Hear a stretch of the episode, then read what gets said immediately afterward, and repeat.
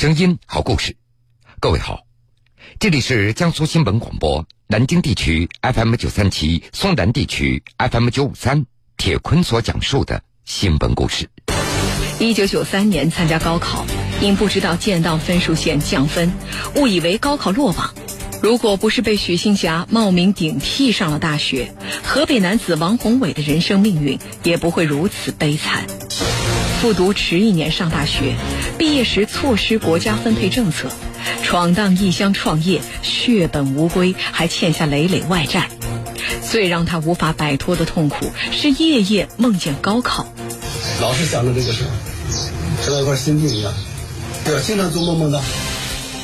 六月四日，河北大名县医院，王宏伟找同名的理疗科主任女王宏伟，试图彻底解开二十四年以来的谜团。铁坤马上讲述。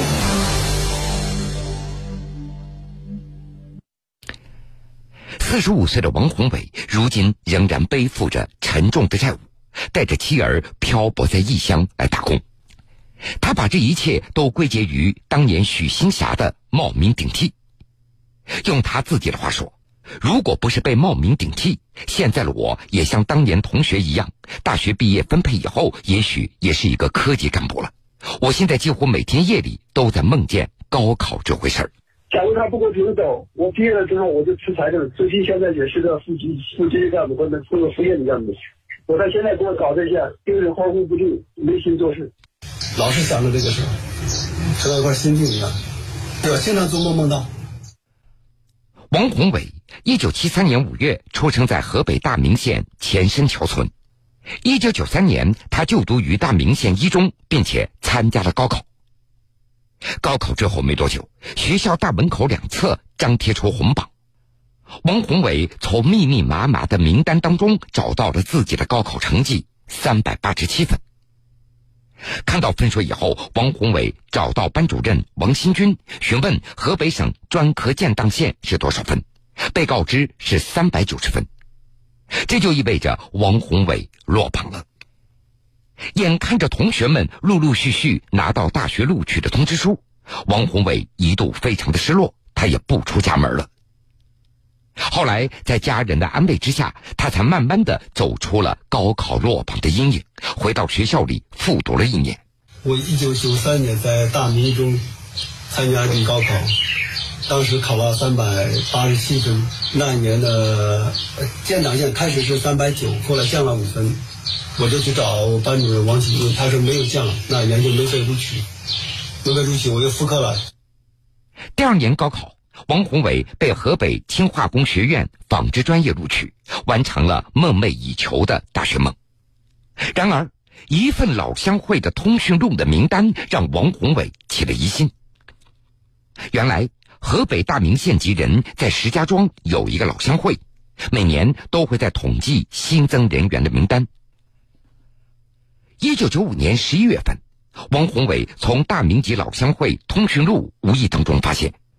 河北中医学院九三级中医结合系有一个女生和自己竟然是同名同姓。当时看到这个名字，王宏伟的心里就咯噔一下，因为他知道，当年大名县的高考成绩榜单上，除了他一个人叫王宏伟，没有第二个人了。也就是从那天开始，王宏伟是心乱如麻，也没有心思再上课了。他总是在琢磨。难道我被冒名顶替了吗？越想越不对劲儿，王宏伟索性就请假回家了，开始查找这位王宏伟的身份。如果真的是冒名顶替，首先要过招生办这个关卡。心急如焚的王宏伟也就找到大名县招生办，要求查看一九九三年王宏伟的录取的信息，但是被拒绝了。上一届一个老乡的那个通讯录里边，我看到了有一个九三年才被河北中医学院录取的王宏伟，是个女的，我都怀疑他是冒名顶替我的。后来我都来大明招生办去查，大明招生办不给查，我到市招办托人查，查到了，确确实是冒名顶替我上的。在知道真相以后，王宏伟他更觉得纳闷。班主任王新军当年曾经告诉他。说河北省专科统招的建档线为三百九十分，难道班主任的话也有假吗？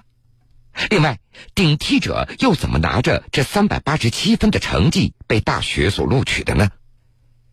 经过打听，王宏伟他才得知，当年建档分数线公布以后又降低了五分，这就意味着他的高考分数三百八十七分已经超出了专科录取的建档线。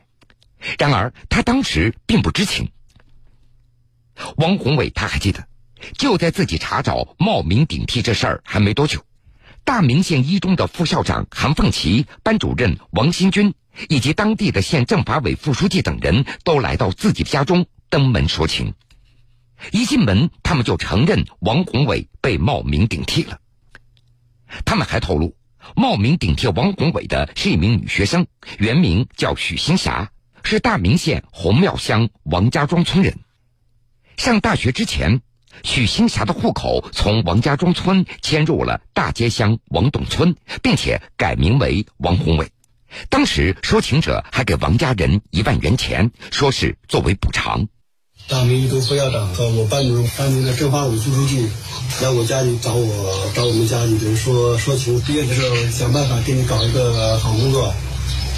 他给了一万块钱，还算你给你补偿一下。根据知情人士的透露，说许家人在当地是挺有势力的。早年，许新霞的父亲开办了一家大型食品公司，并且创办了一所民办学校。而冒名顶替事发的那年，许新霞的姨父还任职县教育局基建科的科长。面对一波又一波人过来说情，王宏伟的父母实在也抹不开面子了，也没再说什么。如今。当初到王家道歉的副校长韩凤琪已经去世了，王宏伟找到自己当年的班主任，现在已经升任大明一中校长的王新军讨要一个说法，但是王新军他只是说，冒名顶替的确不关他的事情，说当年到王家道歉也是受韩凤琪的安排，除此之外，王新军也没有透露出更多的信息了。六月十四号，记者拿着大明县医院理疗科主任王宏伟的照片前往王家庄村来求证。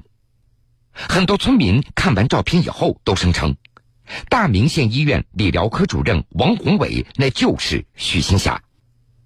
许新霞的叔叔对记者说：“许新霞四十岁了，在县医院上班，早年没有考上学，他顶替了一个叫王宏伟的人。”金滩镇中学教师周立民向记者回忆，一九九三年他所教的初三三十三毕业班，班级当中的确有一个人叫许新霞，但是毕业之后这人去了哪里就不知道了。那时候你班里边有一个女生叫徐新霞，你还有印象吗？哦，有印象，九三年毕业的，三十三班嘛，毕业班。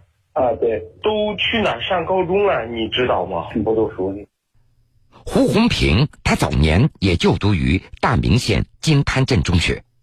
他告诉记者，一九九零年到一九九三年，学校初中三十三班的确有一个名为许新霞的同学。根据当时的初中升学的政策，初中生许新霞并不具备高考的资格，初中生也仅有中专、高中或者是职高的出口。真。一九九六年，嫁的王宏伟，也就是许新霞，从河北中医学院专科毕业了。他顺利的分配到大明县医院工作，如今已经升任到理疗科的主任了，过着体面而有尊严的生活。然而，真正的王宏伟，一九九七年大学毕业之后，又恰逢国家人事政策的改革，大中专院校统招生不再包分配了，他应聘到大明县针织厂。两年以后，针织厂又改制了。王宏伟凭着自己的专业技术，从朋友那儿借了三十万元，南下广东，开办了大明县针织分厂。现在毕业了，我都不能吃财政，跟到大明针织厂。后来就大明针织厂在广东东莞开了个分厂，还有那边搞了一两年倒闭了，我又给别人打工去了。工厂倒闭，血本无归，并且还背负了一身的债务。自从企业倒闭以后，王宏伟他就很少回老家了。他觉得自己没有面子了，因为当年跟他要好的几位高中同学，他们大学毕业之后，有的分配到县政府，有的在乡镇，如今都已经进入了科级干部的序列当中了。王宏伟他觉得现在和同学的落差太大了。王宏伟的妻子李青梅还记得这样的一件事儿，说有一次下大雨，王宏伟下班之后迟迟没有回家。回大学，河北男子王宏伟的人生命运也不会如此悲惨。复读迟一年上大学，毕业时错失国家分配政策，闯荡异乡创业，血本无归，还欠下累累外债。最让他无法摆脱的痛苦是夜夜梦见高考。老是想着这个事，就像一块心病一样，对吧？经常做梦梦到。六月四日，河北大名县医院。王宏伟找同名的理疗科主任女王宏伟，试图彻底解开二十四年以来的谜团。铁坤继续讲述：从五月份开始，一直到现在，王宏伟一直没有等到一个说法，他也不知道究竟是哪个环节出现问题了。